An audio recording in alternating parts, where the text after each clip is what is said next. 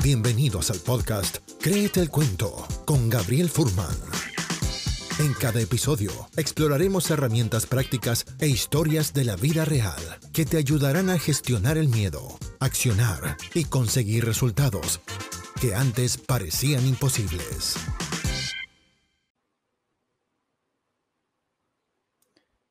¿Qué podemos hacer cuando no sabemos qué es lo que va a pasar? ¿Cómo lidias con la incertidumbre en tu trabajo? ¿Y cómo se conecta esto también con el miedo? El miedo a fallar, el miedo a no saber qué es lo que va a pasar en el futuro.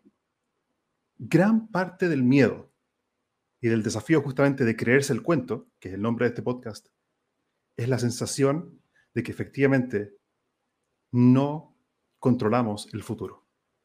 Y eso le ocurre a todos. El punto es qué inteligencia hay que desarrollar para manejar y enfrentar el caos. ¿Cómo podemos desarrollar una inteligencia que nos permita navegar en un mundo que es cada vez más incierto? Y justamente para eso, en este episodio tengo el placer y el honor de poder tener nuevamente a Raquel Roca junto a nosotros. Y Raquel es licenciada en periodismo por la Universidad Complutense de Madrid, es speaker, consultora y docente en temas sobre el futuro del trabajo y transformación digital y cultural. Ha trabajado en, diversos programas formativos, así como conferencias para empresas, como por ejemplo en el BBVA, L'Oreal, IKEA, Banco Santander, Pepsi, Coca-Cola, entre muchas otras. Es también fundadora de Silver.academy y también autora de los libros Nomads y Silver Surfers. Así que em, para mí es un honor eh, poder tenerte acá Raquel, y bienvenida a este espacio de conversación y gracias por estar aquí. Hola Gabriel, con muchísimo gusto, como siempre, compartir espacio contigo y con toda tu audiencia. Así que nada, un, gusto y un honor y un placer además para hablar de un temazo como es este que vamos a tratar en el día de hoy. Gracias a ti por invitarme. Gracias, gracias. Brevemente, eh, ¿a qué estás dedicada y enfocada actualmente en lo laboral? Sí, eh, sigo trabajando en las dos áreas principales eh, en las que me ocupa casi todo mi tiempo, que tiene que ver con las conferencias eh, transformacionales e inspiracionales asociadas al futuro del trabajo y las tendencias, y luego también muchos procesos de talleres y de bueno, pues cursos, ¿no? también en, en InCompany, que es donde yo me dirijo a grandes compañías en esto mismo, en los procesos transformacionales, lo que pasa que, bueno, ya bajando más a tierra para implementar eh, pues, eh, los procesos de transformación y de cambio, ¿no? También asociado a las tendencias. Así que digamos que sigo trabajando ambas eh, vertientes y un próximo libro en camino, en teoría. ¿Qué se viene? ¿Qué se viene? ¿Nos vas a adelantar algo o no? No, imposible porque todavía está súper en ciernes, pero ya va tocando, va tocando. Entonces, también trabajando en eso. Gracias, gracias por compartir eso y, y, reconectar y, contarme en, lo que estás. Eh, siempre te voy siguiendo ahí el LinkedIn y tu página, muy interesante, el concepto de los nomads, eh, que grabamos la vez pasada en podcast anterior, así que gracias por estar aquí y compartir con eso. Vamos directamente al tema. Entonces, eh, conversamos por WhatsApp, hablar acerca del concepto de la inteligencia adaptativa. ¿Qué es eso? Sí, podemos decir que es, hay muchos tipos de inteligencia, ¿no? Hay cantidad de tipos de inteligencia, algunas más conocidas, otras menos conocidas, pero diría que, las que de las que más necesitamos ahora, eh, o la que más casi, porque las otras las conocemos y de alguna manera hemos ido desarrollando y la que más desconocida es y más necesitamos en los entornos eh, de trabajo y de vida, es la inteligencia adaptativa. ¿no? es un tipo de inteligencia que, como su nombre indica, eh, lo que nos permite, mm, desarrollándola nosotros, es la capacidad de bajar nuestros niveles de estrés en los múltiples procesos de cambio que experimentamos hoy en día, ¿no? sobre todo ya sabemos asociados a la economía digital y por lo tanto cuanto más de esta inteligencia, podemos decir, desarrollamos, eh, más ágilmente eh, implementamos los múltiples cambios que nos vienen y como digo, bajamos nuestro nivel de distrés, que ahora si quieres explicamos un poquito más exactamente en qué consiste. Entonces el nombre es Adaptative Quieted, ¿vale? O adaptativo inteligencia adaptativa y bueno, pues es una de las cuatro, si quieres hablarnos también de estas cuatro, que yo remarcaría como más esenciales en la empresa. Y es interesante, el concepto de adaptativa entonces tiene que ver con nuestra capacidad también de adaptarnos y lo que, si que entendí bien, nuestra capacidad también de gestionar el estrés frente a los, cambios. Hablaste de un concepto ahí muy interesante del distrés. ¿Cuál es la diferencia entonces entre el distrés y el estrés más conocido? Sí, esto es importantísimo porque normalmente hablamos como de estrés, ¿vale? es, decir, hay un estrés bueno y otro malo, porque es que hay uno bueno y otro malo. Entonces tenemos un estrés que es positivo, que es aquel que genera una eh, nos sube el nivel de activación ¿no? Eh, frente a un reto mm, o algo que tengamos que enfrentarnos, pero desde una vertiente de activación positiva, es decir, eh, nos eleva físicamente, nos estimula intelectualmente, pues para poder hacer frente a la situación que nos demande esa subida ¿no? de, de nivel. ¿Qué ocurre? Que cuando estamos en un estrés positivo, si ese estrés se mantiene demasiado tiempo, o sea, se, mantiene tiempo en el tiempo, por decir de alguna manera, empieza ya a convertirse en distrés, ¿vale? Que es eh, un tipo de estrés negativo. Es decir, tenemos el eustrés, que es eustrés es el estrés positivo, y el distrés, que es el estrés negativo. Por tanto, un estrés que en un momento determinado, eh, puntual en el tiempo y al que podemos hacer frente, como digo, es positivo, ¿no? porque lo necesitamos para hacer eh, frente a los retos que nos van llegando. Si se mantiene demasiado en el tiempo o si es un estrés demasiado grande al que no podemos abarcar, ¿no? que se nos queda demasiado grande por de alguna manera, ya se convierte en un estrés negativo. Y entonces, ahí es cuando en los entornos organizacionales las personas entran en lo que se llama burnout, ¿no? O es ese quemazón o esa sensación de, pues eso, de, no poder llevar bien eh, los retos a los que nos enfrentamos y por lo tanto baja la autoestima, eh, nos provoca inseguridad, etcétera, etcétera, ¿no? Y un burnout que es una de, de las fuentes más grandes hoy en día en las empresas de baja laboral. Es interesante entender que de que el estrés no es necesariamente malo. Entonces, eh, no lo es. eso, está, muy interesante y creo que para mucha gente puede ser eh, algo novedoso, porque creo que en la literatura quizás más tradicional, o como se habla en la calle, digamos, estoy estresado, igual estoy mal. No necesariamente es así, es decir, que hay un nivel de tensión que sí me puede movilizar. Totalmente. De hecho, yo trabajo eh, cuando trabajo esos temas, ¿no? En talleres eh, o inspiracionalmente, como decíamos, no hablo de la curva del estrés, del rendimiento y del estrés, porque el estrés y el rendimiento van de la mano, van de la mano.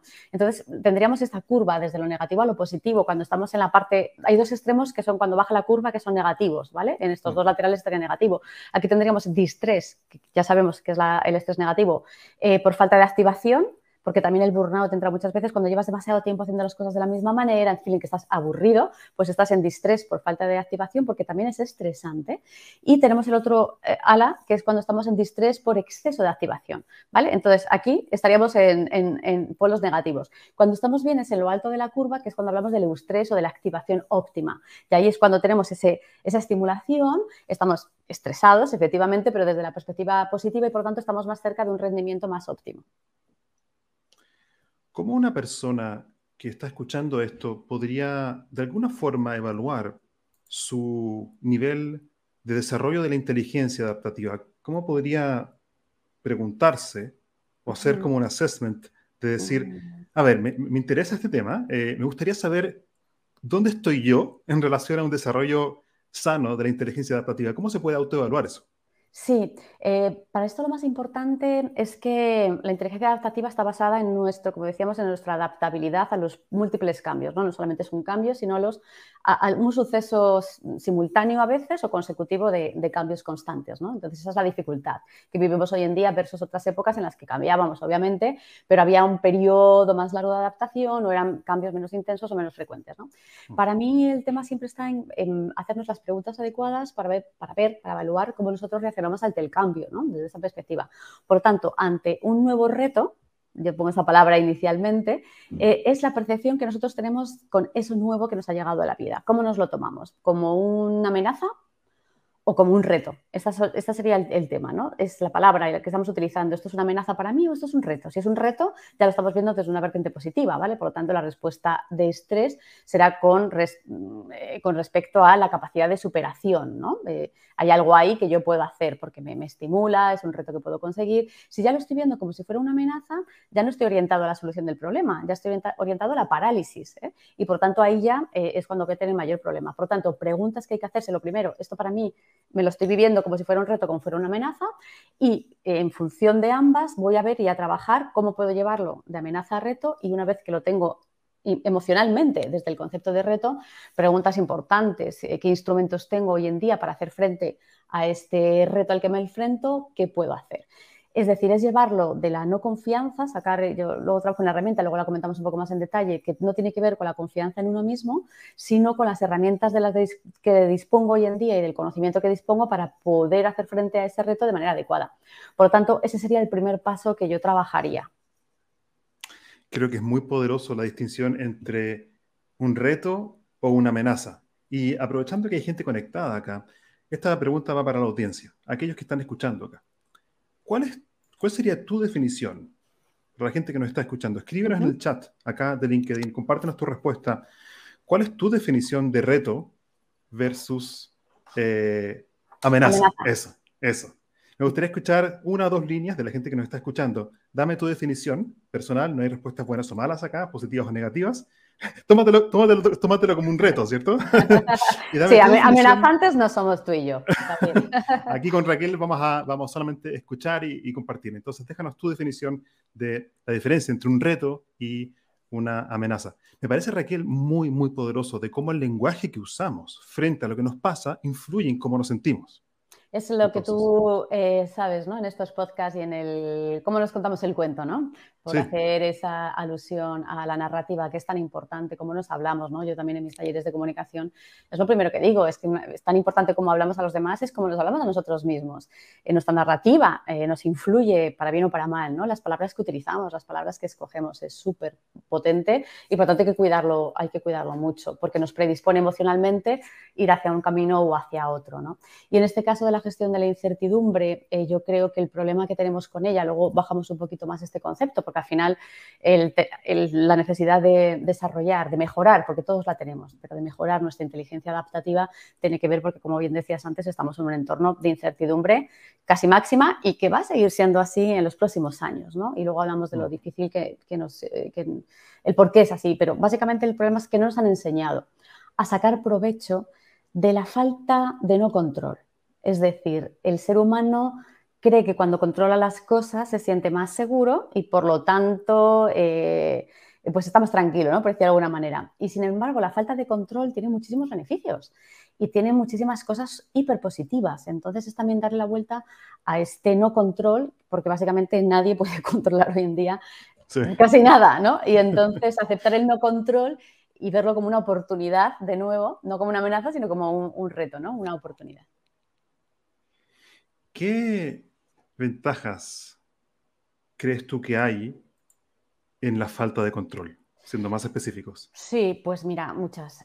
La primera que diría, eh, por propia experiencia, ¿eh? no cuento nada, eh, soy teórica y soy periodista, pero no cuento nada que no haya vivido nunca en mis propias carnes y haya lidiado con ello, ¿vale? Y yo también he tenido que lidiar con la incertidumbre hace ya muchos años y aprender a llevarme bien con ella, porque no es una, a priori no nos cae bien, después ya se le va agarrando cariñito y luego, yo ya luego no quiero soltarla, ¿no? Porque realmente creo que la vida es mucho más estimulante. Y aquí ya voy dando pistas de lo que yo considero que es eh, los beneficios, ¿no?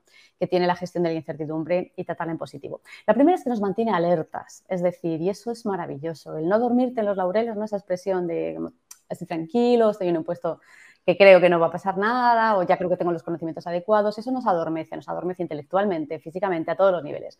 Por lo tanto, la incertidumbre nos mantiene alertas y eso nos obliga a ir estar en ese concepto de nomad que yo trabajo tanto, que es el de beta permanente, ¿no? Está siempre eh, apremiando a ir mejorando nuestros niveles, a estar en un proceso de mejora y de crecimiento y de aprendizaje continuo, ¿no? Y eso me parece súper positivo, ¿no? Tenemos que mejorar nuestros niveles y estar en alerta y aprendizaje constante.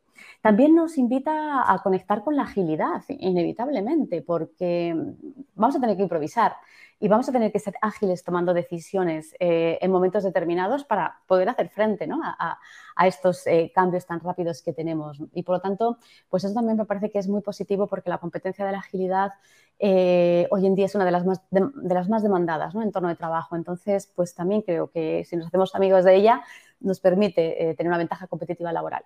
Y luego también creo que la incertidumbre nos conecta porque está muy cercana precisamente para poder hacer frente a problemas que a día de hoy no sabemos cuáles son eh, pues nos conecta, nos tiene que conectar o impulsarnos a estar más cerca de todo lo que tenga que ver con la creatividad y la innovación. ¿no? Tenemos que trabajar mucho más nuestro pensamiento asociativo, conector, ideativo. Por lo tanto, creo que el no saber precisamente es un gran estimulante, es un estimulante cognitivo maravilloso. Y yo lo veo así, lo veo en positivo, me, me, llevo bien con ella por eso. Y luego aparte es que no podemos cambiar la incertidumbre, está ya, está aquí, es, nuestro día a día. Entonces, como sobre eso no podemos actuar, mejor veámosla en positivo para poder dar eh, pasos adecuados que sean beneficiosos para nosotros como profesionales. Esa es mi recomendación. Y, de hecho, una de las cosas que, estamos enseñando justamente ahora en el programa de Créete el cuento en la práctica, que es un programa para desarrollar la capacidad de actuar de forma imperfecta con el miedo y luego que liberar en el momento. Entonces tiene que ver con, con eso, con la capacidad de saltar al no saber, obviamente dentro de ciertos parámetros, pero esta capacidad de amar lo inesperado, estar dispuesto a lanzarme a una aventura, lo que para cada uno puede ser diferente, puede ser quizás hacer una charla frente al grupo gerencial, o tiene que ver con hacer tu primer eh, eh, podcast, o escribir la primera página de tu libro, lo que sea, pero el concepto de lanzarse al hacer, amando la falta de control, creo que es algo también, como dijiste tú, como que es algo que se puede ir practicando y se puede agarrar incluso el gusto a eso. Totalmente, de hecho, eh, todo en esta vida se puede aprender. Creo que no hay nada que no se pueda aprender y todos acabamos siendo expertos de algo si le dedicamos eh, mucho tiempo, ¿no? Y eso sobre todo yo creo que es un cambio de hábito. Lo que pasa es que este cambio de hábito, para introducir el hábito de llevarme bien con la incertidumbre, necesita, como hablábamos antes, un cambio mental. Y eso es importante, es decir, ser conscientes y, y desde la naturalidad de los problemas que a mí me genera el cambio continuo, de mis propias mm. resistencias. Si no soy honesto desde ahí, pues va a ser del todo imposible, ¿no? Y yo siempre digo, ¿no? Que hay dos grandes eh, excusas que nos ponemos los seres humanos, que la primera es no tengo tiempo, el primer comodín de excusa mundial, porque es una excusa para no hacer algo, para no cambiar algo, para no lo que sea, y la segunda que es la expresión yo soy así. ¿Eh? es que yo soy así. Y esa también es una gran excusa para no tomar las decisiones de, cambio con respecto a nada en general. Y ya sabemos que el cerebro es plástico, es maleable y por tanto todo es aprendible. Y el yo soy así no, no es real. Yo soy así ahora, pero puedo hacer y puedo hacer muchas cosas para transformarme en alguien al que le sea más fácil navegar, como decías antes, en este tiempo de incertidumbre. Es que necesitamos transformar, si somos muy resistentes al cambio, o no nos gusta, o nos molesta, o lo que sea que detectemos, eh, o, creemos que todavía no hemos alcanzado un nivel de de llevarnos bien y de, adaptabilidad ágil a la incertidumbre adecuado, se puede y se debe aprender. De verdad que para mí, eh, por eso ahora lo trabajo tanto en las empresas, este concepto es que es esencial, porque en función de lo mal que nos llevemos con el cambio o de lo lento que seamos en los procesos de transformación, eso es lo que se refleja luego en la compañía. Por eso luego cuesta tanto implementar una nueva herramienta, una nueva metodología. En fin, mm. luego son muy costosos los procesos transformacionales y básicamente es pues, por las resistencias humanas, ¿no? obviamente. Hablaste anteriormente, Raquel, sobre mm, una herramienta específica. Eh, específicamente, ¿a qué, te refieres? Sí, eh, bueno, eh, hay muchas herramientas ¿no? para trabajar esto, cantidad de cosas que se pueden hacer y bueno, pues en los talleres se baja y se aprende, pero yo hay una cosa que trabajo y que es importante como herramienta que es la que yo llamo el matriz de punto óptimo de confianza. ¿A qué me refiero?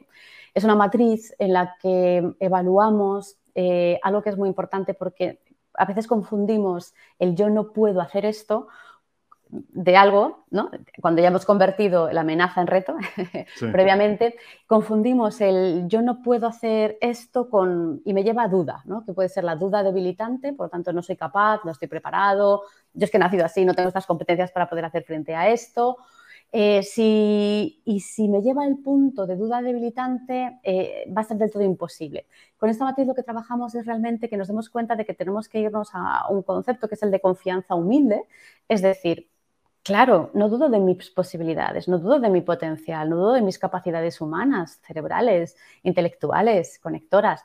Lo que sí que pongo en duda son si dispongo ahora mismo de las herramientas adecuadas, si tengo el conocimiento exacto o el mejor que sea que necesito en este momento para hacer frente a este reto. ¿sí? Tengo la humildad de reconocer la carencia, quizás y probablemente, en las herramientas de las que dispongo hoy en día, pero no dudo de mis posibilidades internas desde la estima o autoestima, ¿sí? Y eso es muy importante, porque entonces cuando sí que creo en mí, pero simplemente sé o soy consciente de que lo que me falta a lo mejor es un curso en tal, o a lo mejor pedir ayuda, o me falta un conocimiento más técnico en algo, ahí ya eh, puedo lidiar mucho mejor eh, para hacer frente a estos nuevos retos desde esa autoconfianza que es absolutamente esencial. Si dudo de mí, es una duda debilitante, no voy a ser capaz de, sacar adelante estos nuevos retos, entonces empiezan a estresarme, empiezan a estresarme y acabo pues el burnout del que hablábamos antes. Eso está, eh, un concepto creo que es clave y oro lo que dijiste, que es esta duda debilitante. Cuando es una duda de mi potencial como persona, entendí. Eso es, claro, es cuando dudamos de nosotros mismos, porque como algo nos parece muy grande o no somos capaces de resolverlo en el tiempo y de la manera que consideramos adecuado, o etc, etc, etc, eh, em, nos automachacamos. Somos los más grandes, como siempre digo, los que peor nos tratamos somos nosotros a nosotros mismos. Tenemos ese, eso que es horrible, ¿no? Nos tratamos a veces muy mal, nos hablamos mal, etc. Entonces, claro, e, es con esa matriz lo que te hace es ponerte una especie de espejo, ¿no? Para que tú puedas ver que realmente no está en ti ni en tus capacidades, que nuestro potencial es increíble, sino que está en que tenemos una serie de carencias obvias en este momento determinado para poder hacer frente a esto. ¿Qué necesito? Vale, pues vamos a por ello y entonces empezamos a construir, ¿no? Pero desde el yo me lo creo, claro que puedo. ¿eh? Entonces es así. Y si no puedo, además, también otra cosa que tiene que ver es con la humildad, ¿no? Por eso trabajamos la humildad ahí desde perspectiva de, pido ayuda si necesito pedir ayuda, que a veces también en ciertos puestos directivos o en ciertos tal, a veces cuesta, ¿no? Me encuentro como que cuesta ese pedir ayuda porque parece que pedir ayuda es significar que no sabes de algo, claro. es que es imposible que nos lo sepamos todo porque está todo cambiando constantemente.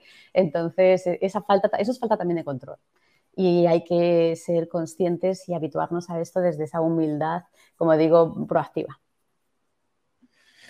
Está genial eso y, creo que es tan importante lo que dijiste, la, capacidad de, pedir ayuda, porque para mí está conectado con la, es una combinación entre confianza y humildad. Confío en que efectivamente puedo pedir, pero también tengo la humildad, quizás es el paso anterior, en que me doy cuenta de que hay algo que me falta y que quizás puedo complementar a través del poder de pedir ayuda. Creo que eso, está genial.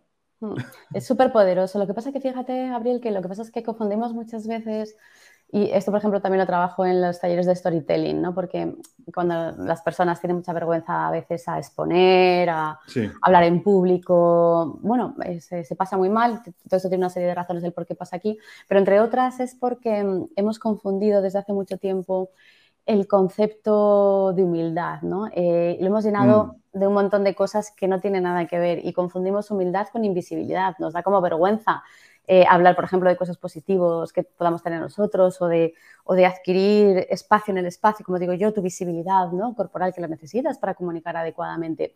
Pero la palabra mm, humildad, la raíz, la, raíz latina de la palabra humildad significa con los pies en la tierra. Esto es lo que es, no es más. Humildad significa que tengo los pies en la tierra, fíjate. Y lo hemos convertido, sin embargo, la palabra humildad en algo eh, muy contaminado, ¿no? De cosas negativas. Entonces ya pensamos que si hacemos esto dejamos de ser humildes. No, no, no.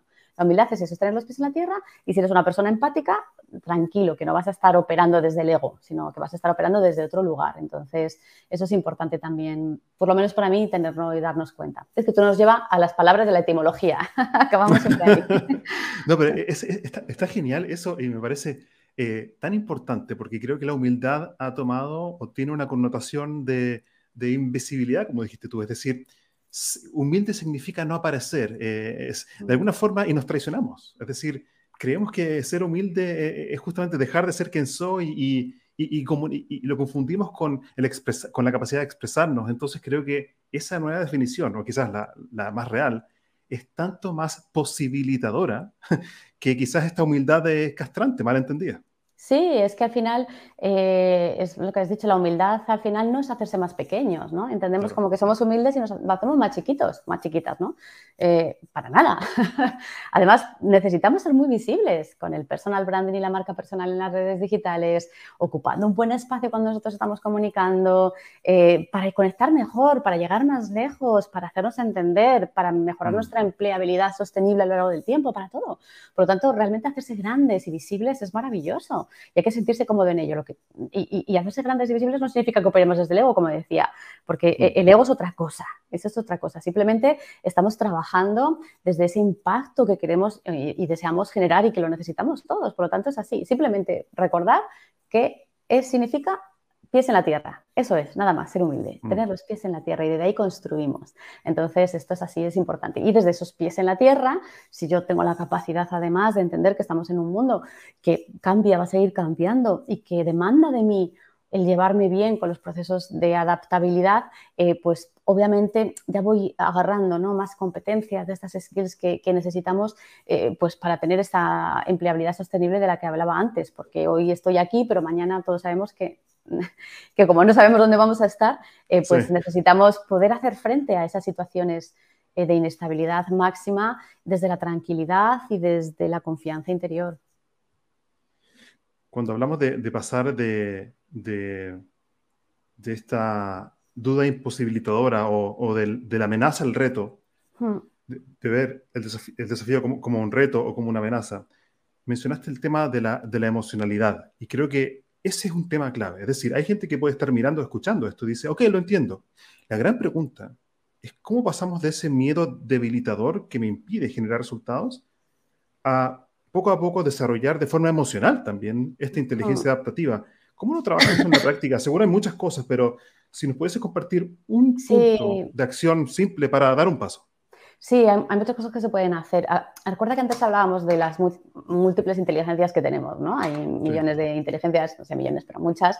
Sin embargo, para mí, dentro del concepto del profesional nomádico, nomad, ¿no? El nómada del conocimiento, a día de hoy, que sabemos, o por mi experiencia, es el perfil al que mejor le está yendo y le, estará, le irá en los próximos años. Para mí hay cuatro inteligencias, ¿no? Que diría, la primera que es la intelectual, obviamente, ¿vale? Que es de lo que trabajas, sepas y que de tu expertise pues se te dé bien, tus habilidades analíticas, el razonamiento, el pensamiento crítico, todas estas cosas. Otra que es la inteligencia social, es que es nuestro nivel relacional, que es súper importante más hoy en día en tipos de organizaciones que van obviamente más hacia lo vertical, trabajo colaborativo, co-creativo, etcétera, pues la inteligencia social es esencial, la inteligencia adaptativa, que es de la que estamos hablando sobre todo, pero luego está la inteligencia emocional, que es obviamente absolutamente esencial, ¿no? que es tu inteligencia emocional, cómo es tu capacidad, no hablamos de relacional y social con respecto al otro, sino con respecto a ti mismo, y esto es importante. Por lo tanto, ¿qué herramientas se puede trabajar? Hay una pirámide que yo también trabajo bastante y que si no empezamos por la base de la pirámide, pues nunca llegamos hacia arriba, y la parte de la base de la pirámide, como si fuese la de Maslow, es la autoconciencia.